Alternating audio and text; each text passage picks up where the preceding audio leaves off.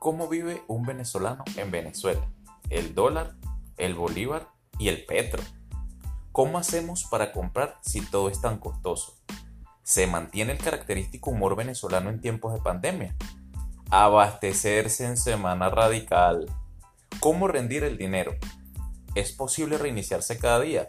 ¿Cómo puedo ayudar a mi hermosa Venezuela? Si alguna vez te has hecho estas interrogantes, esta guía es para ti anécdotas desde cómo me volví ciclista por obligación y por necesidad hasta la creación de un podcast sin saber de tecnología. Esto y mucho más lo tendrás en tu guía práctica de supervivencia venezolana.